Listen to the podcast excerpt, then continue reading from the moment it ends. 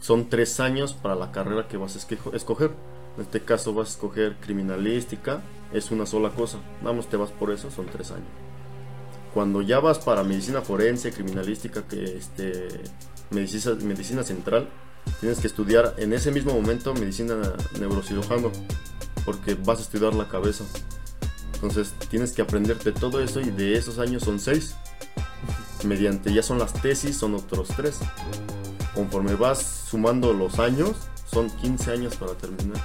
Y para que seas profesional son 25 años. ¿Y viste la cabeza? Sí, la, tengo, la tenía así. Literal, llegó en una, un saco especial. Ajá. La niña estaba acostada en la plancha, pero sin cabeza. Yo abrí, hay una bolsa especial, se abren las bolsas. Al momento de abrir el cuerpo, la niña no estaba sin cabeza. Dije, no, ya me puse feo, feo. De la nada dije, la cabeza atrás de ti, la ves y está en una bolsa y la sacas así. Con, con los guantes. Con los guantes y la vuelves a poner en su lugar.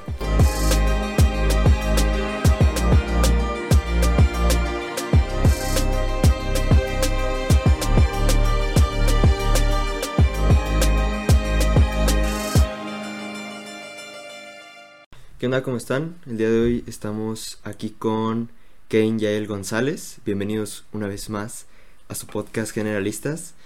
Eh, el día de hoy tenemos un episodio muy interesante, un poco fuera de lo tradicional en este canal y en este podcast.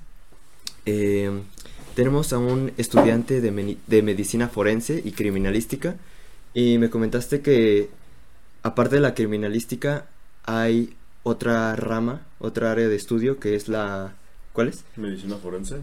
Ajá. Son varias ramas diferentes. Ok. Las ramas diferentes son criminalística, eh, medicina forense, criminólogo, o sea, son varias ramas, porque Ujú. todos se especifican en algo diferente. Entonces son varias ramas de las que tienes que pasar por ahí. Ok. Tú estás espe- especializado en criminalística. Criminalística y medicina forense. Oh, ok, ok. Perfecto. Bueno, pues muchísimas gracias por, Muchísimas por gracias. estar aquí, aceptar la invitación, darte el tiempo. Muchas Eh, gracias. Y pues estás aquí en tu, en tu episodio, en tu canal, aquí para que puedas platicar lo que, lo que tú gustes. Eh, me gustaría saber, para empezar, para la gente que no te conoce, que te presentaras brevemente eh, con las personas que, pues, cómo te presentas, ¿no? Muy bien. Mira, mi nombre es Kane Yael González. Tengo, ya voy a cumplir 21 años de edad. Me especialicé en la carrera porque muchas veces se les hace muy diferente, ¿no? De que, ¿por qué vas a estudiar esta carrera? Tú tienes que ver la carrera con que si te gusta o no te gusta. Yo me basé eso desde que estudié, o sea, pasé por varias escuelas. Desde la preparatoria, o sea, vas a un CCH, vas a un bachilleres, no te gusta. Cambias de, de como de carreras, entonces es mediante lo que te guste. Y en mi caso, yo me presento así porque al final de cuentas es algo que te gusta, algo que vas a compartir con todos. Entonces es un buen tema, ¿no? Ok. Entonces es muy interesante en parte a mí mi personalidad. Ok, ok. Em, comentaste que em, te hubiera gustado estudiar o trabajar en un sistema digital ¿Sí? de eh, comunicación, y te gusta la inteligencia artificial. Inteligencia artificial. ¿Cómo llegaste de, de gustarte esto del sistema digital, la computación, a decir voy a estudiar este medicina forense? Mira, llegó porque la mayoría de familia que tengo es es, este, son servicios técnicos, o sea, se especializan en eso. Y la otra mitad son médicos. Entonces tengo mis pros y mis contras. Entonces digo, o me voy uno o me voy con otro. Entonces ninguno ni otro se especializa en lo mismo. Uno es médico cirujano y otro es ingeniero en sistemas. Uno trabaja para la asistencia de Google. Entonces es algo que tengo en mis, en mis, pro, mis, po- mis pro y mi contra, perdón. Sí. Entonces, al final de cuentas, te vas en uno o te vas en otro. Entonces, me dijo, dije, ¿sabes qué? Vamos a especializarnos en toda la rama que tenga que ver lo mismo porque la inteligencia se utiliza también para la medicina. Para casos que, por ejemplo, son cuerpos, de un ejemplo destazado, necesitas una aplicación digital para poder reconstruir todo el cuerpo de cómo estuvo. Entonces, a la vez la medicina, juntas todo y es medicina forense. Entonces, es una buena rama ahí. Ok. Entonces esa parte técnica o informática también se aplica en la parte forense, ¿no? Se aplica en la parte forense. Ujú. Ok, Entonces estabas como esa disyuntiva, ¿no? En De- esa duda. de por, qué, en, en por qué rama de mi familia ¿A voy, por la voy? parte... Porque unos me van a odiar, ah, te fuiste con ellos, Sí, otros me van a odiar, te fuiste con ellos. Entonces, pues es lo mismo. Te fuiste por el bando de Por el- los médicos. Por el bando de los médicos. Ajá, qué chido. Entonces, principalmente eso te motivó a dedicarte a la me forense. dedicarme a la forense. ¿Qué parte de tu familia se dedica a la forense? ¿Ninguna? Ninguno se dedica a la forense. La mayoría son médicos generales o médicos cirujanos. Ah, cardiólogos. Neurólogos son los que se dedican. Ajá. La parte de la familia de tu papá, de tu mamá. La parte de mi mamá. Los de son técnicos son parte de mi papá. Ellos todos se Ok. dedican. Ajá. Va, qué chido, qué chido. ¿Cuál es el enfoque principal de tu formación en medicina forense? Aprender. Es un enfoque el que tienes. Te gusta, te vas a enfocar en ese tema. Porque al final de cuentas no es un tema cualquiera que puedas decir. A todos lo van a hacer y todos pueden. No, si te gusta, te vas a enfocar en un solo tema y en una sola posición. Entonces tú te enfocas tanto en lo que ves, aprendes más y con eso te vas a abrir muchas puertas. Ok. Es un gran enfoque lo que tienes ahí. Eh, la parte de medicina forense, para las personas que no, no tenemos muy claro qué, qué es la medicina forense, te- yo tengo una idea que se dedica más o menos a determinar eh, las causas de muerte, ¿no? Y, de y- muerte. y las autopsias y las Ujú. necropsias, no sé cuáles sean estas dos diferencias, pero nos podrías explicar más o menos de qué, de qué va la medicina forense? Ok. La medicina forense, como lo ves y como lo has dicho, tiene muy diferente a lo que es criminalística y criminología. La criminología se especializa en determinar las causas del delito, del por qué fue y de la persona. Y la criminalística se determina en las causas de las pruebas que tienen. Cuando llega el cuerpo, cómo pasó, del por qué tiene tanto impacto de bala, o sea, eso es lo que se determina, es muy diferente a lo que tienes que ver. Y lo de la medicina forense ya pasa aquí porque él es el, como quien dice, el servicio pericial. Entonces el servicio pericial es el que ya después de tanto pasen por ellos dos, es después de lo que tienes que ver con ellos, ya te llega el cuerpo a ti completamente y tú ya lo revisas con base a los datos que ya te dieron. Y tú ya sacas y descartas qué es lo que tiene herida de bala, herida de cuchillo, tiene perforado, de qué centímetros, así. es lo que tiene de diferencia. Tanto eso. Ok, entonces en la parte de la medicina forense como tal ya te, ya te llega a ti el cuerpo para como el proceso El final. proceso final. Ok. mediante una orden, por ejemplo, si es servicio pericial, de tanto como te llega de la delegación, te llega de policía de investigación, te llega un informe a ti que sabes qué, tú tienes que revisarlo porque te va a llegar a ti. Quiero que tú nada más lo revises y tú nada más lo vas a tocar. Es mediante una orden que te dan. Entonces, Entonces la criminalística es como eh, esta parte más teórica es teórica. de, de ver como... Bueno, es que una vez, por ejemplo, en la escuela hice una exposición eh, de física y tiene mucho que ver con la parte criminalística. En la parte de accidentes automotrices, ajá, accidentes automovilísticos. Este, y se ocupaba mucho como la física, pero era como muy teórico. Y se enfocaba más como a la parte de analizar, como por ejemplo la huella de frenado de un vehículo, eh, los motivos, ajá. O sea, observar como todo el contexto eh, del lugar Del lugar.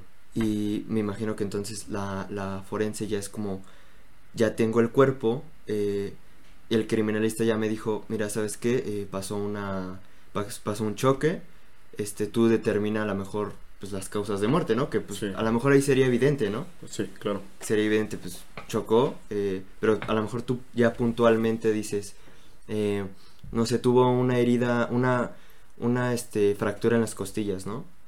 Tuvo una, este, un derrame cerebral, tuvo ciertas heridas ya más específicas, ¿no? Me imagino. Sí, normalmente se basa eso en el lugar donde fue, como bien dices. Y al final de cuentas, cuando tú ya tienes el informe, dices tal lugar fue y por qué fue y qué tiene sobre él. Como tú mencionas, de lo que tenga el carro, por ejemplo, es lo que va a aparecer en ese informe. Ahí es lo que todo lo tiene que aparecer, no se te puede ir ni un detalle porque al final de cuentas, ¿qué tal se murió por eso o pasó por eso? Ok. Es lo que tiene que ver. Y por ejemplo, eh, Tú recibes cuerpos, bueno, la medicina forense se encarga de recibir cualquier tipo de cuerpo, accidente, o sea, cualquier tipo de muerte. Normalmente en base sí, porque viene de cuerpos de la calle que son indigentes, que no tienen cómo son reconocidos, van a la fosa común. Los que son cuerpos por homicidio vas sobre servicio pericial, pero es conforme, es lo que te digo, es un informe. Si es por crimen, llega abajo de bajo investigación y ese cuerpo tienes que mandar cada detalle en la investigación qué es lo que pasó. Ese normalmente cuerpo tiene 48 horas que tienes que revisarlo para que tú tengas una determinada razón. Todos se revisan al mismo tiempo, pero con diferente lapso. Entonces, cuando son cuerpos de gente de la calle o así, se les da un mes. Si en ese mes no son reconocidos, van para la fosa común. Si son por homicidio, está en carpeta de investigación. Ok. Como, y es muy diferente porque no solo me han solo oído preguntar que si son lo mismo los cuerpos de la funeraria a los cuerpos que yo reviso. Y no, porque yo no trabajo para un servicio funerario. Un servicio funerario se especializa en las familias a las que les vas a entregar el cuerpo. Yo me especializo en los homicidios, en por qué se murió en la calle, si tenía familia o no tenía familia. O sea, es lo que yo es muy diferente. Entonces la parte de funerales no como tal es pues una, una persona, un familiar que se murió en mi casa y pues a lo mejor por causas naturales Por casos naturales. ya lo llevo a Un servicio. ajá, al servicio. Ok, entonces la parte forense eh, recoge los cuerpos. Recogemos los cuerpos, los investigamos y los anotamos de qué es lo que le pasó. Nosotros tenemos una gran base de datos de tantos cuerpos que llegan, no son reconocidos, van a la fosa común. Pero normalmente son por homicidio, son por accidentes o por choque. Mm, Entonces eso es lo que yo me especializo en esa rama, no en lo funerario. Lo funerario va, se entrega los cuerpos, es un embalsamador, se le llama así. Yo tengo que ver muy diferente eso porque se le hace necropsia, esa autopsia ahí es muy diferente. ¿Cuál es la diferencia de estas dos? La necropsia sacas todo lo que es investigación sobre la cabeza. Abres, el- como quien diría, abres la cabeza, sacas el cerebro, investigas, se, se mide por tamaño, todo lo que pasó, si fue por impacto de bala. Esa es necropsia. Y la autopsia es cuando abres el cuerpo y se determina por qué murió, de qué sufría, si tenía una enfermedad, tuvo impacto de bala, tuvo eh, la acuchillaron, su, de qué herida y de qué centímetro es. Es lo, lo que es de diferente. Ok, y por ejemplo en una, neco- una necropsia, ¿qué información obtienes? Pues eso? normalmente el cerebro, aunque no lo creas, y es una cosa muy chiquita así, te da mucha información. Porque tiene varios nervios centrales, entonces en este caso te dice, ¿sabes qué? El cuerpo no me lo determina. Cuando mandas el cerebro a analizar, te aparecen muchas cosas que tenía.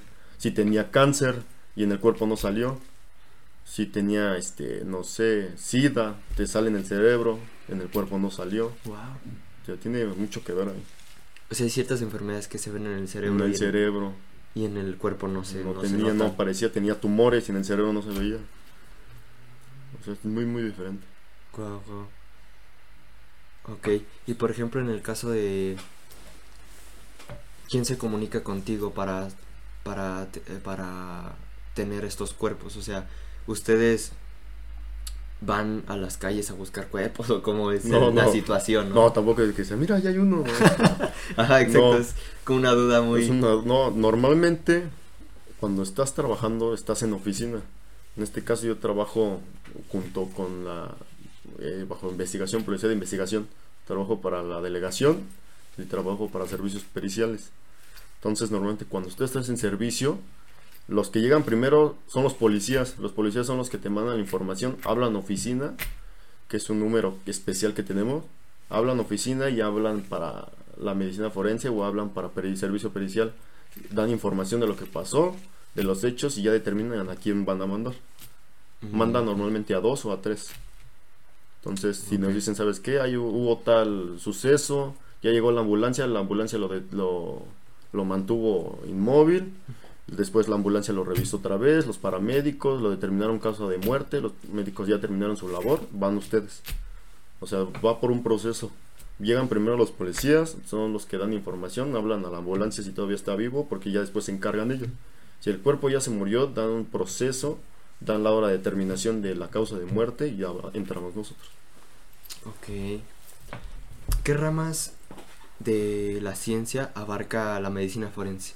Abarca la biología, abarca la ciencia, hay una ciencia que se llama ciencia general. Entonces te basas a todo lo que tiene el cuerpo, a todo lo que va a terminar, biólogo, ese, tiene que ver mucha rama de eso. Entonces las ramas que son más importantes es, por ejemplo, la criminalística, criminología, medicina forense, la biología, el, el hay, hay, una rama que es muy rara que se llama rama humana. Entonces se basa con todo lo que tiene el cuerpo. Porque, aunque no lo creas, es muy, muy, muy difícil. Porque el cuerpo tiene muchos nombres. Tienes que aprenderte cada nombre y esa rama se le llama así. Mm, la rama humana. Rama humana se llama así. Y por ejemplo, ¿cómo ha sido tu experiencia hasta la fecha de, de estudiar medicina forense? Por ejemplo, si nos puedes compartir en qué escuela estudias, cómo ha sido tu, tu proceso. Pues mira, eh, yo vengo normalmente, como todo, ¿no? Entras a un, a un CCH, o sea, yo estudié en un CCH, estudié en el CCH igual de aquí, en el de CCH Oriente. Okay. Entonces, en ese CCH normalmente no hay carreras de las que te gusta. Es como te digo, yo no estaba pensado en meterme a eso. Yo lo mío era informática, vamos a meternos a computación digital. Entonces, normalmente en esas áreas, como en un CETIS, son enfermería. Entonces, tuve que pasar todavía por ese, proceso otra vez. Meter una constancia para yo poder estudiar enfermería, para poder empezar esa rama. Entonces, como en un CCH no lo hay, muchas veces te recomiendan varias escuelas, las cuales no son. Entonces, cuando llega la oportunidad de meterme a un Politécnico Nacional, yo estudio en el Politécnico Nacional llamado Ciencias y Humanidad número 3, que se especializa en toda la rama de la medicina. Medicina forense, medicina general, medicina cirujano, o sea, todo viene ahí. Entonces en esa rama apareció la oportunidad, entré a esa prepa y de ahí ya me quedé. A la vez es una universidad, te dan este gran, gran experiencia como para crecer mediante estudiante, laboral. Me quedé en esa y hasta el momento estudio en esa, ya estoy casi de acabar y te dan oportunidades de trabajo. Entonces, en este caso, mediante ya llevas un cierto lapso de tiempo estudiando eso, a, que te, a los dos meses empiezas ya un trámite. ¿Sabes qué? Va para estudiar eso. A los dos años ya te da el servicio para que te manden a un lugar y empieces a trabajar. Ok. ¿Y a partir de qué semestre se hace el servicio? A partir del quinto o sexto semestre empieza. ¿Y cuántos años es de servicio? ¿Cuánto tiempo? De servicio es un año completo, porque te van explicando, es introducción, teorías, te dan todo el acontecimiento. Son tres años para la carrera que vas a escoger. En este caso vas a escoger criminalística, es una sola cosa. Vamos, te vas por eso, son tres años. Cuando ya vas para medicina forense, criminalística, que este, medicina, medicina central, tienes que estudiar en ese mismo momento medicina neurocirujano, porque vas a estudiar la cabeza. Entonces tienes que aprenderte todo eso y de esos años son seis. Mediante ya son las tesis, son otros tres. Conforme vas sumando los años, son 15 años para terminar. Y para que seas profesional son 25 años. O sea, ya decir yo soy un médico forense profesional, son mínimo 25, 25 años. para terminar todo. De la parte académica, tanto la parte de experiencia, experiencia completa. Como conforme te digo, un médico nunca deja de estudiar, aún así de cuenta. Un médico general, ya sea trabaja en un hospital, nunca va a dejar de estudiar porque cada año sale algo nuevo. Un ejemplo, el COVID-19. Nadie sabía qué show y conforme nosotros también, que somos médicos eh, legistas o médicos este, de servicio pericial, tenemos que estudiarlo porque a la vez es una enfermedad. Si tú en este caso cuando sucedió eso, tenías que ponerte un traje especial para revisar los cuerpos. Porque aunque ya estuvieran muertos, el virus seguía ahí. Entonces nunca dejas de estudiar. Son 25 años, es un ejemplo. Así te va a determinar y se le ve en el tema. Son 25 años y en esos 25 años vas a dejar de estudiar. Vas a seguir estudiando, estudiando. Hasta que salga algo nuevo. Ok. ¿Y tú cuántos años vas a estar este, estudiando. Y, por ejemplo, también es, ¿es necesario una especialidad? ¿O, sí. o sea, es obligatorio? Es obligatorio terminar todo. Porque en un trabajo, por ejemplo, para servicio pericial te piden todo eso. Estuviste en tu tesis, si te falta la tesis, no te dan el trabajo. Porque necesitas saber de todo. porque normalmente es un enfoque que es muy difícil. Entonces te piden la tesis para que tú sepas determinar por qué fue. Entonces si tú no tienes la tesis, nada más estudiaste criminología y mandas tu informe, sabes que yo estudié esto, y a la mera hora te llega un cuerpo y no sabes cómo lo vas a analizar, ¿de qué te sirvió? Necesitas tener datos completos. Y por ejemplo, la parte de criminalística, ¿cuánto tiempo es? Así pura criminalística. Dos años y medio. Más la especialización. son tres. son tres. Te llevas ahí nueve años. Y aparte estudias medicina general. Medicina general. O sea, es el principio. El principio. Tú vas a estudiar desde enfermería hasta medicina general, médico cirujano, porque ves todo lo del cuerpo. En este caso, un médico cirujano es una sola cosa. Un médico forense es todo lo que ves antes. Un médico general, un médico cirujano, un cardiólogo, porque ves todo el cuerpo. Ves corazones, ves pulmones, ves de todo. Entonces tú tienes que especializar en todas esas ramas. Pasar desde cero hasta allá. Hasta el final. Finalmente un médico forense termina aprendiendo muchísimas, cosas. Más cosas que un médico general. Por ejemplo, podríamos decir que es que es una persona mucho más capacitada que un médico general. Sí, porque un médico general, si tú lo mandas con un cuerpo, te lo va a determinar, esto tiene tal, pero es neurocirujano, te va a decir de la cabeza, pero de la parte central del cuerpo no te va a decir nada, porque no sabe. Tú le dices un nombre y él no sabe, y un médico legista sí sabe. Ok. Sí es bastante, ¿eh? Es bastante. Aunque no lo creas es muy difícil y es bastante. Tienes que tener como pues una pasión muy muy grande, ¿no? y también la parte eh, pues económica de resuelta de alguna forma de no tener esa presión de tener que trabajar, ¿no? Sí, aunque no lo creas, es una carrera muy muy difícil, porque a la vez es muy cara.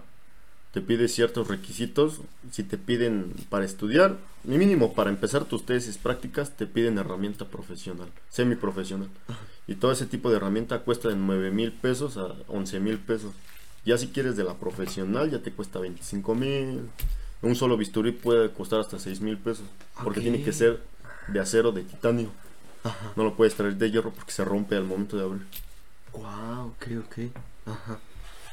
Entonces, por ejemplo, dentro de esta, dentro de la rama del eh, forense, ¿tú sabes hacer ciertas cirugías? O sea, ¿terminas sabiendo hacer ciertas cirugías? Sí, cuando es necesario, sí. No en todos los casos, pero cuando es muy necesario, sí. Ok, ¿las básicas o más, más allá de...? más allá. Ok. Pero es muy, muy diferente. ¿Y como qué tipo de cirugías se llevan a cabo? Pues es, es cuando vas a empezar, por ejemplo, yo ahorita ya no realizo cirugías, porque ya no. Pero cuando recién empezaba, tenías que hacer cirugías de una mínimo de centímetro de pulgada ¿Sabes qué? Vas a hacer cirugía de riñón. Tenías que aprenderte las capas de la piel, porque también es muy diferente. Vas a abrir la primera capa, ¿cómo se llama? Te preguntan nombre por nombre. Si tú no te lo aprendes, te dejan ahí. No abres. ¿Cómo se llama? Hasta que te vuelvan y te vuelven a mandar. O sea, vas abriendo. Es muy diferente lo que vas a abrir porque yo no me especializaba en eso.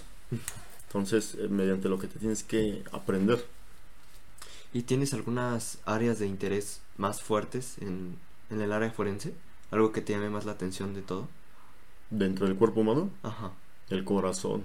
Ok. Y el, corazón y más que nada el cerebro. Porque tiene una gran capacidad de que el corazón alimenta todo el cuerpo. Tú podrás abrir un riñón y dices, ah, qué bonito se ve. Pero el corazón tiene mucho que ver porque es como si fuera un crucigrama. Tiene muchas venas por, por lados. La aortal, la cavidad. Entonces, cada vena tiene un cierto eh, sistema que te ayuda. La cavidad te ayuda a sanguear todo el cuerpo con sangre, palpita y eso es lo que recorre tu sangre de vena a vena. otra vena especializa en mandar sangre al cerebro. O sea, son muy diferentes. Es como un crucigrama, es un memorama. Vas armando uno por uno. Ok, ok. Y por ejemplo, ¿crees que, que cierta, no sé, tal vez nivel de de valentía o no sé cómo llamarle a esto para realmente meterte a, a ver estos órganos que pues, realmente son son imágenes pues sensibles, ¿no? Sensibles. Pues, ¿Qué, convicción crees que tienes que tener para ello o cómo te preparas para eso? Para eso tú tienes que tenerlo en mente, de que si lo vas a estudiar, vas a estudiar. No te vas a hacer menso, no te vas a hacer lo que tú quieras, porque al final de cuentas es algo muy importante. Sí. Muchas personas dicen a la vez si puedo. Me ha tocado en ocasiones de que llegan personas, chavos, chavas. ¿Sabes qué? Viene por servicio. Eh, capacítalo, ok. Entran y al momento de entrar a plancha, se cayeron. Ya se desmayaron. Entonces, al momento de que te desmayas, te dan el adiós. Adiós. Entonces, tú tienes que llegar con la mente ya abierta de que vas a ver cuerpos todos los días, a lo mejor no, o cada semana. Pero tienes que verlos porque a la vez hay un cuerpo que lo abres, tiene mucho líquido, sangre, este, líquido verde, que es lo que saca la composición del cuerpo. Ajá. Llega en descomposición, huele muy feo. Huele tres veces más feo que un perro muerto. Ok. Entonces tú ya tienes que llegar mentalizado. ¿Sabes qué? Voy a llegar a ver esto. Si tú no lo aguantas, no es para ti. Tienes que tener sangre fría, como quien diría. De que lo veas y digas, "Ah, X. Pues al final de cuentas tú ya tienes que tener mentalizado qué es lo que vas a hacer. Pero pues entras con, con un equipo, ¿no? Un equipo con profesional, mascarilla. Normalmente son KN95, pero Ajá. tenemos una mascarilla más profesional. Llegas con equipo, llegas con bata, gabardina, todo. Precisamente porque luego llegan cuerpos que tienen alguna infección y para evitar cierto contacto con el cuerpo, eso es necesario que lo ocupes. Porque sí huele muy feo. Muchas veces también nosotros no aguantamos. Porque huele peor que nada. Entonces, ni modo, es una carrera lo que tienes que escoger. No puedes decir que no. Ni con la, o sea, ni con la mascarilla aún así llega llega el olor, a ¿no? perforar, o sea, penetrar el olor y huele muy feo. Más los de estado de composición, descomposición, perdón, los que llevan más tiempo, ¿no? más tiempo. Está fuerte esa parte. Está muy fuerte. Eh, por ejemplo, aspectos de la aspectos de la medicina forense que consideres más desafiantes, más difíciles. Y también cuáles son los que dices pues, son más los más gratificantes de hacer. Los accidentes. Porque un accidente al, es, es que es muy complicado, por ejemplo, un accidente te mandan, haz lo mismo, pero es más fácil. Pero cuando es por homicidio o es por otra cierta parte, es más complicado porque tienes que armar piezas por piezas cuando está en destrucción la cara. Tienes mucho tiempo. Tenemos una arcilla en la que nosotros remodelamos toda la cara desde el principio y desde cero. Es lo que te digo, mediante sistema digital. Hacemos un- una parte 3D de la cara de lo que era para poder remodelarlo, para poder hacer el servicio. Porque aún así llegan destrozados sin un brazo y tenemos que reconstruir. Pero es pieza por pieza. Te tardas hasta 4 o 6 horas ahí. Hubo un accidente, normalmente llegan, lo revisas, se murió de tal, ok, se va. Pero esos son los que son más difíciles, más complicados. Las reconstrucciones. Las reconstrucciones. Para la reconstrucción facial dices que es un tipo de Es una arcilla profesional, como si fuera plastilina Ajá. de las con las que van los artistas, Ajá. pero es una arcilla más profesional porque es muy delgada. Entonces normalmente tú tienes que hacer la arcilla conforme era, si es mujer, más delgada, si es hombre, piel más gruesa. Entonces tiene que verse idéntico a lo que era. No puede quedarte mal porque si no va a decir y el sistema lo va a botar. O sea, es muy complicado, te tardas hasta 6 horas. y te dan una foto para Una foto, era así la persona y empieza a hacer. O sea, conforme era. Inventes. Si no hay fotos de la persona o no tienen credencial, normalmente vienen con su credencial, que es el INE, vienen en su cartera, por ejemplo. De ahí te la, la corroboras, estás ahí y empiezas a hacer pieza por pieza. Por ejemplo, si es de la nariz, la nariz te tardas tres horas en hacerla. Tiene que quedar perfecta como es. Wow, muy, muy También es un aspecto como casi artístico, Casi ¿no? artístico. De, de- de escultura. Tienes que aprender de todo. ¿eh? ¿Y eso también se, se enseña en la carrera? La sí, parte de... la parte de reconstrucción, sí. Está en la rama de criminología para del por qué fue del cuerpo, te dan una cierta, te dicen los nombres de la arcilla. Entonces todo lo tienes que ver ahí. Es un mismo tema. O sea, al final es como si fuera un planeta, un mundo, todo gira a su alrededor. Sí, sí, sí. Wow. ¿Y tú cómo, cómo fueron tus primeras impresiones a la hora de empezar a hacer tu servicio? Pues No- sí, mis primeras impresiones sí fueron fuertes. Ajá. porque yo al principio cuando ya me mandaban al servicio ya, ¿sabes qué? Ya vas a hacer servicio. Yo soy mano derecha de otro médico profesional que se llama el doctor Andrés García López, que es de los que estoy estudiando. Es mi, mi mentor, como quien diría. Entonces, yo soy su auxiliar. Entonces, cuando yo recién empecé, mi primera impresión fue fuerte porque fue una familia. Entonces era un papá, una niña y un bebé. Entonces todos llegaron a las mismas planchas. ¿Sabes qué? ¿Fue Va a un entrar- accidente o qué pasó? Fue como quien diría, se catalogó como si fuera accidente, pero al momento de servicio pericial los mataron a todos. El- la única que no tenía cabeza era la niña, la chiquita. Ouch. La bebé todavía se salvó. Pero tienes que revisar todo porque la cabeza llega muy aparte. Tienes que colocarla en su lugar. Es como un rompecabezas lo que te digo. Y empezar a analizar a todo. Entonces es muy difícil porque vas con niños. Entonces dices, no, qué poca madre, ¿no? Que los ves y dices, el bebé se salvó, pero la niña no. Son impresiones muy fuertes. ¿Y viste la cabeza? Sí, la tengo, la tenía así. Literal, llegó en una, un saco especial. Ajá. La niña estaba acostada en la plancha, pero sin cabeza. Yo abrí, hay una bolsa especial, se abren las bolsas. Al momento de abrir el cuerpo, la niña no estaba sin cabeza. Le dije, no, ya va a empezar, pero feo. De la nada dije, la cabeza, atrás de ti, la ves y está en una bolsa y la sacas así. Con, guante- los guantes. Con los guantes y la vuelves a poner en su lugar. Ajá. Entonces, tienes, por el momento tienes que ponerla así y después la coses. No, Tienes que construir así para checar la determinada causa de muerte porque normalmente puedes mandarlo a que es un accidente y al final de cuentas tiene este análisis de que fue ahorcada. Entonces no se murió por eso. Entonces tienes que revisar todo completo, completo. Entonces la cabeza fue diferente porque tenía ciertas aberturas con un cuchillo de sierra. Entonces lo cortaron con un cuchillo de sierra. Entonces tienes que ponerla bien como está porque si no, no queda. Ensamblarla y como un Ensamblarla, rompecabezas. ¿no? rompecabezas. Entonces pues, está, está raro porque ves a la niña y ¡pah! Ya. Sí, está muy raro, muy raro. Entonces es- ella le tocó y a la bebé no, pues, o sea, no le ves coherencia.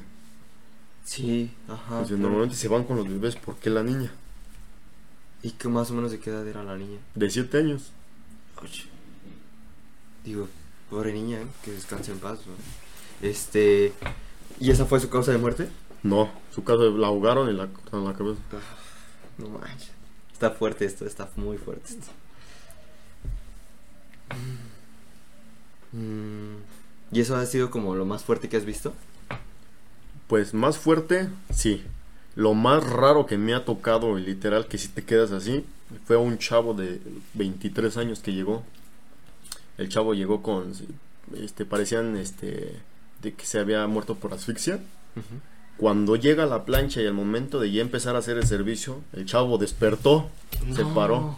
Entonces el chavo se nos queda viendo porque todavía está, yo estaba con mi, con mi profesor, mi maestro que estaba.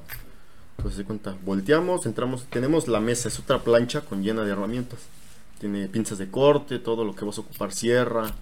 Al momento de nosotros voltearnos no pasó ni 5 segundos, volteamos y el chavo ya estaba levantado, sentado en la camilla así se nos queda viendo, lo revisamos, pero pensamos que era, este, lo habían hecho por broma, porque estaba abierta la puerta. Entonces, al momento de nosotros voltear, nosotros supimos que el chavo sufría de, este, una enfermedad que es parálisis del sueño, pero se le llama, eh, ¿cómo se le llama?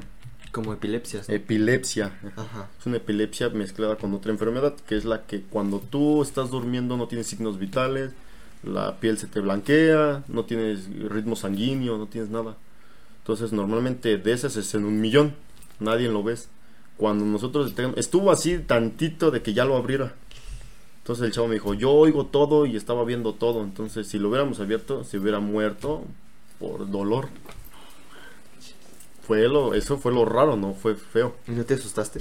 Pues me quedé así, dije, normal, yo tenía en mi mente de que es una cosa normal del cuerpo, por ejemplo, las cosas normales del cuerpo, su último movimiento muscular, se levanta la mano o hacen sonidos porque pues, es por la boca las cuerdas vocales, pero al momento de decirle, ah, es normal, a mi profesor me dijo, no, no es normal, me dijo, chinga, entonces ya se revivió y me dijo, velo, cuando nosotros lo vemos, el chavo se levanta y me dijo, discúlpenme, es que ya es la tercera vez que me declaran muerto, ah, o sea, no era la primera vez. Me dijo, no, ya me salvé de tres. No manches. Entonces ese es lo más raro que pasó. Dije, "Ay". o sea, no me asusté, pero sí dije, yo pensé que era normal del cuerpo. Pero cuando mi profesor sí me dijo, no, no es normal, dije, no, bueno, pélale de aquí. Sí. Me volteé, ya hicimos pruebas, lo revisamos al chavo, se determinó. El chavo se fue, pero sí fue lo Ese día sí nos mandaron a nuestra casa, pero dijo, vete si quieres, no, no tanto problema. O sea, fue lo más fuerte que fue lo de la niña y eso fue lo raro. Porque dices que esos son movimientos naturales. ¿no? movimientos naturales, Que que, te levantes la mano, se te caiga o tenga sonidos raros con las cuerdas vocales, que produzca sonidos, es muy normal. Es ¿Y su último. ¿Eso no te asusta? Al principio sí, porque se escuchaba como si hablara, o sea, pero salía como un sonido muy raro de sus cuerdas vocales, su boca estaba abierta. Entonces normalmente eso se tiene explicación lógica. Hay una varilla que nosotros ocupamos para sacar todos los líquidos del cuerpo. Trae una punta de metal con varios orificios. Se le llama triángulo sanguíneo o tiene otro nombre. Normalmente eso lo ocupamos, esa varilla es como si fueran a hacer las personas liposucción del cuerpo con una varilla. Con esa varilla metemos hasta la garganta así para poder sacar todo ¿Pero desde qué? ¿Desde el ano o desde...? No, desde el cuerpo aquí hacemos un orificio en la Ah, parte torácica Ajá. y del cuerpo también. Ajá. Entonces normalmente metemos toda la varilla y empieza a salir toda la sangre. Toda, toda, toda. La succionamos y metemos un líquido especial. Un líquido especial es color rosa para que el cuerpo se conserve. Pero como produce aire, al momento de producir aire va hacia las cuerdas vocales, es lo que da que hable. Las cuerdas vocales se mueven. Entonces son como dos ligas así chi- chiquitas así. Cuando se mueven producen sonido. Eso es tiene explicación lógica, pero Sí, que sí, sí. no todos los días ves que alguien se levante y que te diga, ah, perdón, ya me declararon muerto tres veces.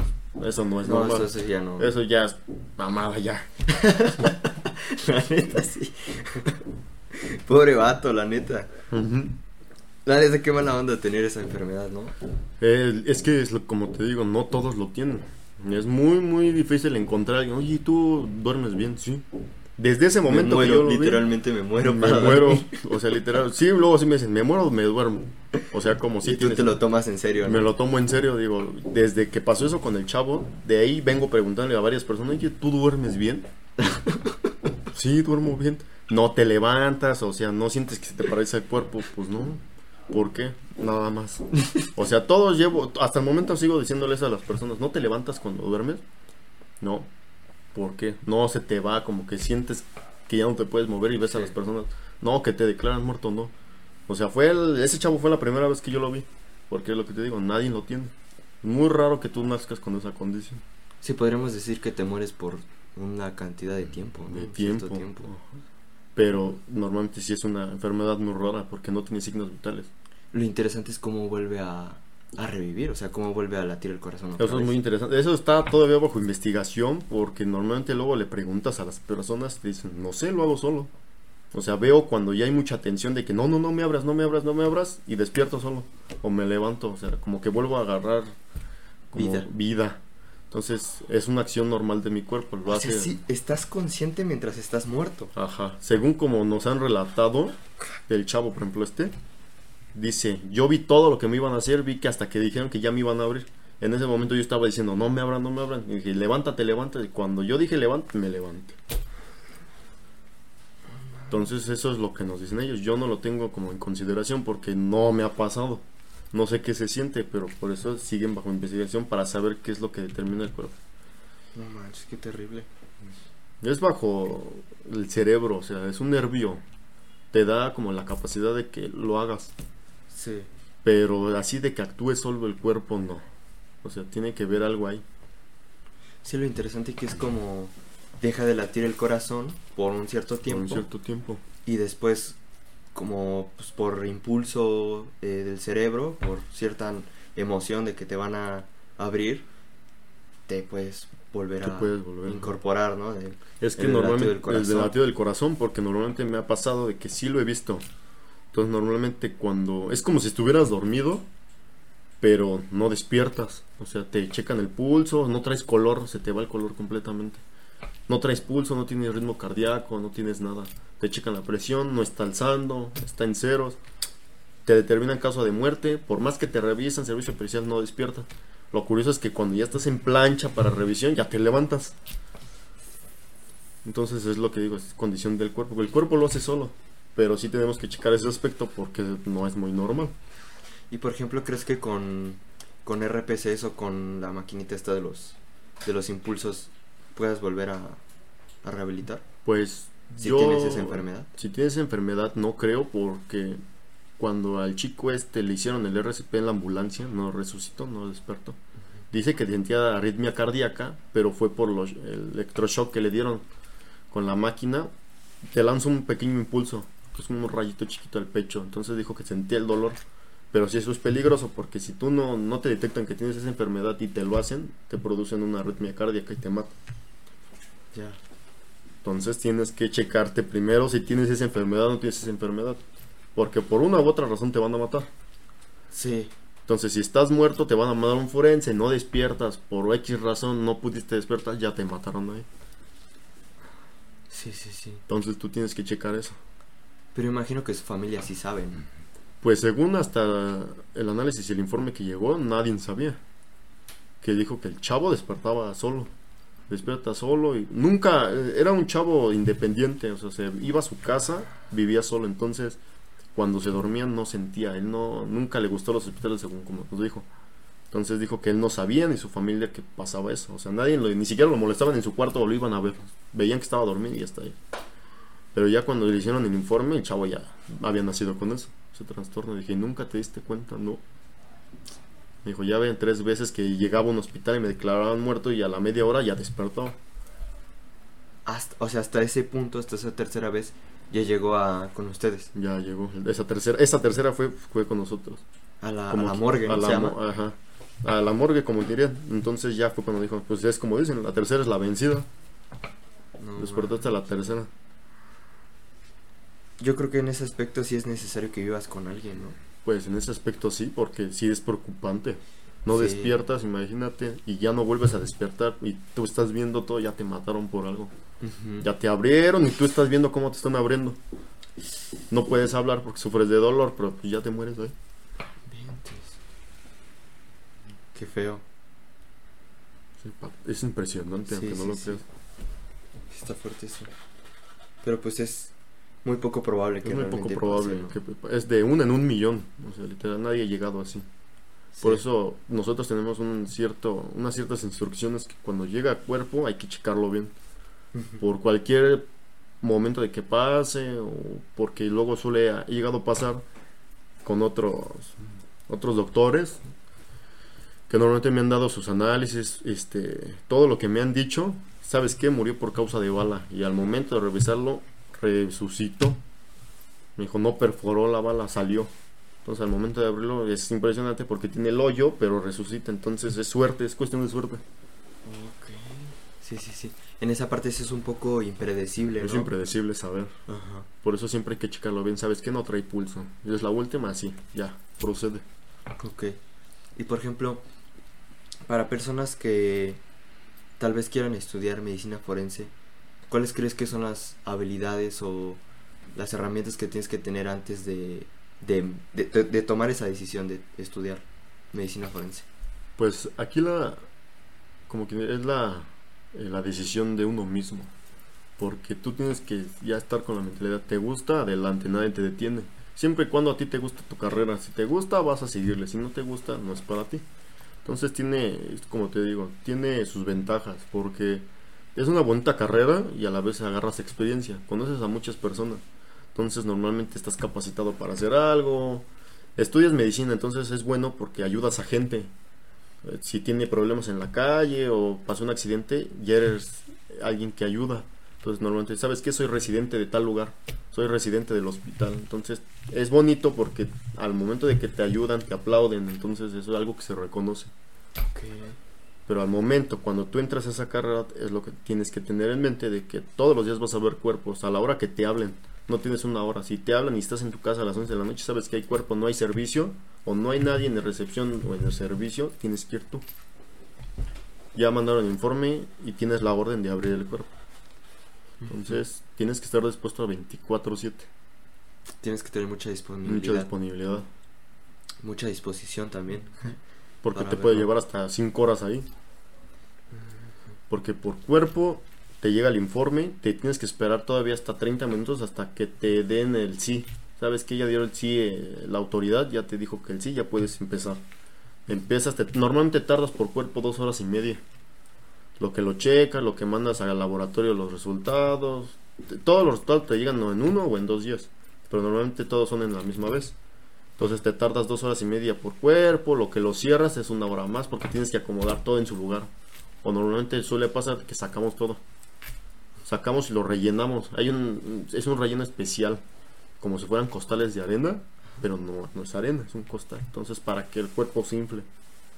Porque el momento de que te mueres, el cuerpo se contrae.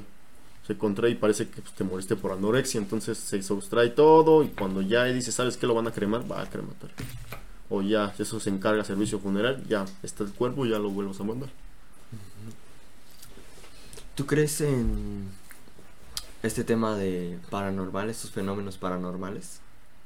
No creo, porque no soy tanto de eso, pero sí me ha llegado a pasar en el hospital donde estaba haciendo servicio al principio. llegué a hacer servicio, en el, hay un hospital que se llama San Angelín, que está hasta la colonia Valderas saliendo de la estación, caminas y hay un hospital que se llama San Angelín. En ese hospital hasta arriba está el área de, este, de los cuerpos, está terapia intensiva y hasta el fondo hay un como si fuera un sótano, se le llama el sótano de los muertos, como le dicen en el hospital. Pero normalmente su nombre es este la fosa, así le llaman a los hospitales. Entonces normalmente tú vas abajo y ves muchas camillas con cuerpos pasas, eso es un, pasillo, entonces es un elevador grandote, está prohibido que pase la gente. Está un pasillo así y al momento de que vas por el pasillo ves cuerpos así, con nombres, eh, tal camilla tal, se murió por tal, causa de muerte, o sea, todo está por causa. Entonces normalmente tú bajas y al momento de que ya vas a agarrar un cuerpo para servicio, te lo vas a llevar, sientes que alguien está atrás de ti, o sea, literal es un lugar muy feo porque sí porque luego se han muerto niños, se han muerto personas, se han muerto viejitos, hasta se han muerto bebés. Entonces normalmente cuando estás ahí si sientes que te hablan, la última vez que me pasó, y es lo que te digo, fue normal del cuerpo. La mano se le cayó y yo venía pasando. Entonces yo sentí así. Cuando volteé dije, ay güey, dije, no es normal del cuerpo, me seguí. Pero venía con mi idea, dije, no, güey, pues cómo no. Me voy, me subí, ya después cuando me voy a mandar, vas para patología, se le llama patología al lugar. ¿Vas para patología? No, ve tú. ¿Por qué? No, no me gusta y estudias eso y no te gusta, desde ahí tienes que decir que sí, porque aunque veas y sientas todo, pues, ni modo, es algo del normal. Tienes que aguantar, literal. No me ha pasado de que me han espantado, pero no, pero sí que te hagan así con la mano, sí está fuerte, porque dices, no mami, está muerto este para allá, ¿no? Entonces sí. está feo. Entonces ya mejor te subes, llegas con la mentalidad de no, es normal, te subes, haces tu servicio y te vas como si nada. ¿Y este sótano lo tienen todos los hospitales? Sí, se le llama el área de patología. Ok. Y literal es hasta... Es, hasta, abajo, hasta abajo. Normalmente cuando se detecta alguien por causa de muerte se lo llevan. Normal, y es cuando dicen, ¿sabes qué va para patología ya? Se lo llevan, entonces ya ahí ya entra la familia de que, ¿sabes qué? Lo van a revisar, va al servicio funerario. Ya tienes que tú consultar a tu funeraria para que la funeraria llegue. Cuando llegue, esa funeraria es la única que tiene autorización de entrar a la patología. Va entrando por un túnel. Le dan el cuerpo, este es el nombre de tal, la información, el cuerpo se lo lleva pero ya se lo llevan en el ataúd que contrataron. Se lo llevan y ya el servicio funerario ya se encarga. Eso es lo que tienen los hospitales. Wow, entonces sientes como presencias. Siente, sí, es que sí sientes presencia fea porque hay mucha gente. Normalmente son de niños, porque luego si escuchas niños que están jugando y dices, no mames, se acaba de morir, no, ya me voy. Entonces normalmente sí. O sea, si en todos los hospitales se espantan. Como en la, como decían en la clínica 25, creo que fue la que tiraron. Sí decían que se espantaban, nunca me tocó ahí, pero decían que los que hacían servicio o pernutas, los que se quedaban, decían que sí los espantaban. Entonces ya Dios que no me tocó, pero pues imagínate todo lo que hubiera vivido. Y así de, de algunos compañeros que tengas o, o de maestros que te hayan contado algo similar, o por ejemplo, ¿cuál es su perspectiva de ello? Pues los que me han contado, sí, normalmente los que me han contado y que han tenido experiencia ya son los profesionales. Los chavos no tanto porque son, son a los que les vale, ¿no? Normalmente me han tocado que me han dicho, por ejemplo, llevo mis audífonos o traigo mi celular y me distraigo. Si escucho, no escucho nada. Si me tocan, no siento porque pues vengo en mi rollo. Los que sí me han dicho son los profesionales, ¿sabes qué? A la vez sí créelo porque sí te espantan. Me ha tocado servicios en los que, por ejemplo, estoy en una en el servicio o estoy en la morgue y por ejemplo en la morgue es un, como un tipo hospital, va por pasillos así, porque están oficinas, está la oficina central, está el área de laboratorio, las camillas donde vas a revisar, las cremadoras, el para donde van servicio forense, así, o sea, muchos lugares. Entonces normalmente dicen que en las noches se apagan las luces, tienen que apagar todas las luces. Nada más están las del servicio y las del guardia. Entonces normalmente el único lugar donde no se apaga son donde están las camillas. Entonces sí me han tocado decirme que cuando van dando vuelta ven a un niño hasta el fondo, o ven a alguien parado, o ven a alguien ahí en el, al lado de él, pues no hacen caso. Pero a la vez es lo que me dicen, soy profesional, pero a la vez soy humano. Entonces siento feo porque volteo y dices, no mames, mejor me enfoco. Ves que cada vez está más acá y te haces para acá, güey, no, así. Entonces sí, me ha tocado que me han dicho experiencias así. Pero ya son gente profesional. Sí. Entonces, no dudo que vaya a pasar yo por lo mismo, ¿no? Pero... Sí, sí, sí. Y mejor me enfoco ahí. Pues sí, mientras vayas como en tu, en tu trabajo vas, igual. Vas en tu trabajo, o sea, no está permitido que traigas audífonos, ¿por qué no? Porque pues, es un lugar restringido, no puedes traer ni celular, no puedes traer nada, todo lo tienes que dejar. Trae tu celular por cualquier emergencia. Pero normalmente cuando llega, estás en servicio, hay un teléfono colgado en la pared. Es un color negro, es negro, siempre todos son negros. Entonces, cuando estás en servicio, te puede tocar de que te hablan, ¿sabes qué? Te dicen por códigos. Hay un código que se llama código 236. El 236 significa que un cuerpo nuevo va a llegar ahorita. ¿Sabes qué? Ya un, un cuerpo para allá, tienes otro servicio. Órale, llega el cuerpo y te lo mandan a la misma lugar donde estás. Pásalo a la otra camilla, por favor, a la otra plancha, ahorita lo. Terminas, vas con el otro. O sea, no. No, tú no ves la hora a la que te lo mandan. Si tienes suerte, con uno. Si no tienes suerte, luego te me ha tocado hasta cuatro al mismo tiempo. Y me quedo todo un día completo ahí. Y ya puedo salir hasta las 5 de la tarde o hasta que termino. O sabes qué, todavía hay lapso en el que dices, ya me cansé, vas, metes el cuerpo al congelador. Entonces el congelador ya se queda y ya queda para el día siguiente. Ya lo trabajas el día Ya lo trabajo el día siguiente porque si es cansado. Te tardas mucho tiempo por cada cuerpo. Oh, sí, se escucha como una típica película de terror. De terror, porque sí es feo, sí, muy feo. No me ha tocado las abuelitas, pero dicen que sí, las ancianas sí son algo más feo. No sé por qué, pero. Estoy esperando ese momento. no inventes. Eh, ¿Cómo describirías un típico día de un estudiante de, de medicina forense? Lo describiría. Eh, pues en la forma de que lo describiría, todas las mañanas te levantas, 6 de la mañana, te aseas, lo que tengas que hacer en tu casa, te preparas un nuevo día, vas a tu servicio, al hospital donde te toque, entras temprano y tienes que ir con la mente preparada, en este caso yo, vas con mente preparada de que ya vas para patología, vas un día de nuevo, vas, bajas, saludas a todos, tu día ya empezaste con un cuerpo, ¿cómo está? Buenos días, ya, ese es tu día empieza. ¿Saludas a los cuerpos? Sí, yo sí saludo, tengo un respeto. Ok. Normalmente eso es otra, el otro lado de la historia. Cuando un cuerpo llega por accidente o porque se murió en la calle, es bueno que les hables. O sea, les hablas porque llegan rígidos, no te puedes mover. Entonces se cuenta que cuando me dan la orden de que, ¿sabes qué? Quítale la ropa, no puedes porque están así. O sea, es un... Para quitarle, hasta tienes que llegar al motivo de fracturar los huesos así. Entonces tienes que hablar, señor, está bien, o sea, eso es un típico a mí me dieron la gente ya que tenía mucha experiencia. Háblales a los cuerpos con la verdad. ¿Sabe qué? Ya está bien, su familia ya lo encontró. Y ahorita nada más termine, ayúdenme a terminar mi trabajo. Y cuando tú eres eso, si me ha tocado que lo se hablas bien, sabes que ya no hay tanto trabajo, los cuerpos se, se, sueltan. Entonces dicen, es un truco profesional, hazlo, porque los cuerpos sí oyen. Me dijo, pero normalmente es el miedo de que ya no está nadie. Entonces él sabe que su familia ya lo encontró, ya nada más termine y ayúdeme a terminar mi trabajo, ayúdeme a que pues, pueda llevar bien con su familia, de que tenga un despido honorable, se literal se relaja los cuerpos. Entonces normalmente al momento es, dices, wow, no, pues se murió de algo culero, ¿no? O algo feo. Pero al momento dices, si sientes feo porque dices, no, ¿cómo lo dejaron en la calle? O, o sea, todas las personas tenemos corazón, eh, aunque no lo crean. Eres de servir, de que no tienes sangre, eres sangre fría, pero sí sentimos. Sí. Es un truco profesional que tenemos. Está muy amplio y la verdad está muy interesante esos aspectos.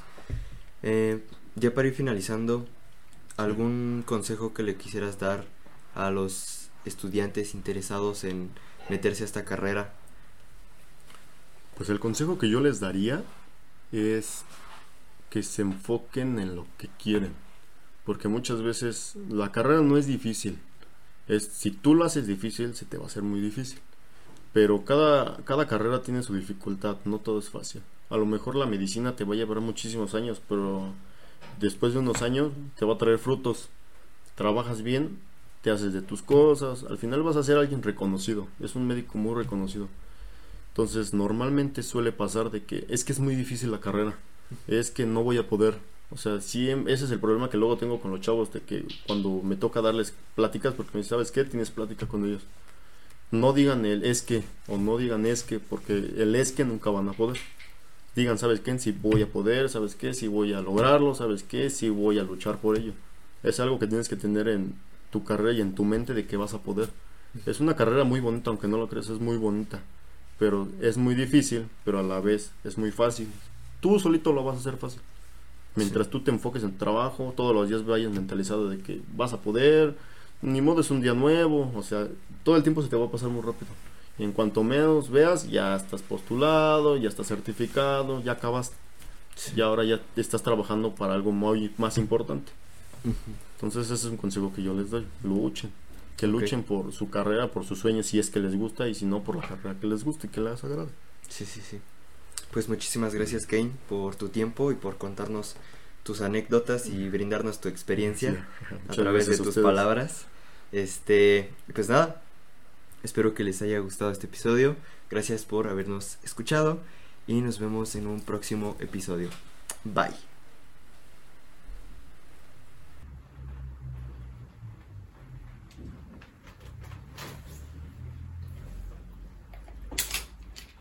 Así está perro. Hay muchas cosas que luego suelen suelen pasar aunque no lo creas. Sí. De hecho, normalmente en mi celular siempre cargo imágenes que a la vez, si eres de que te guste, a ver. ¿te gusta ver? Mm, pues sí, una más o menos. una más o menos. Una que digas, más o menos. No me enseñes de una vez. no, imagínate. Se que me vas a infartar aquí. Mira, este es de un caso que llegó pero al momento de irlo a revisar,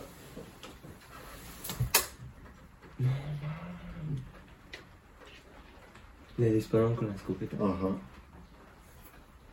No trae. Eso es lo que cuesta más trabajo. Porque llegan así, tienes que limpiar todo y desde construcción agarras un cráneo de foamy y empiezas a moldear. ¿Y si pudiste reconstruir eso? Fue tardado, duramos siete horas porque tuve que ayudar, que alguien me ayudara. Es que está prácticamente destruido. Está destruido, entonces teníamos que hacer la técnica. Hay uno que se elabora en los ojos y otro que se elabora en lo facial. El mentón, el lado maxilar, todo. O sea, ese es lo fuerte.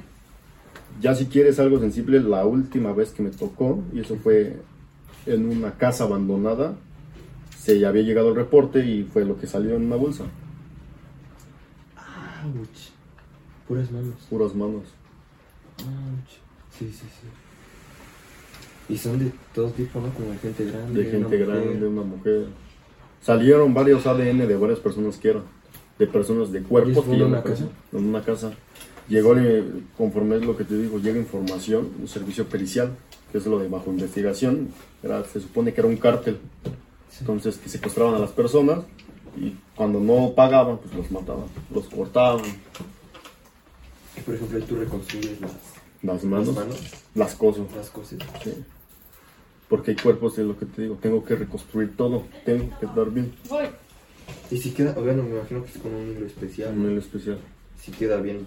Es un hilo como tipo cáñamo, a color azul, pero se cose por dentro. Alzas la piel, contraes la piel, la alzas y por dentro coses, para que ya después la piel la bajes y no se vea la, sutura.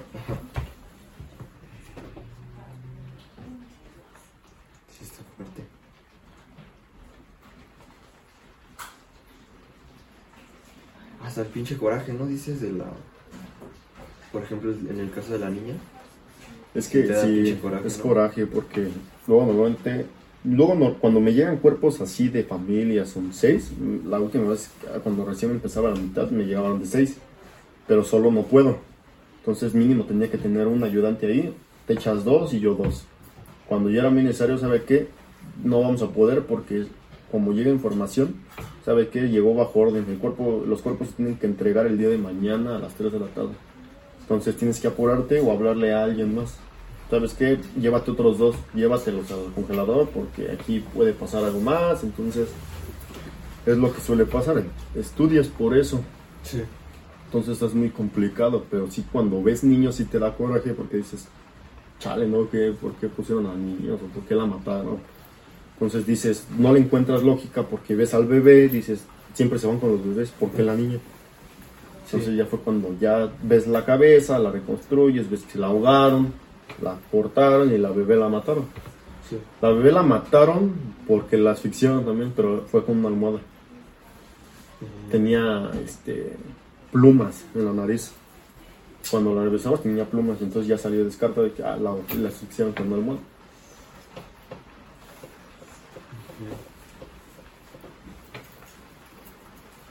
Y por ejemplo, ¿qué casos más te llegan?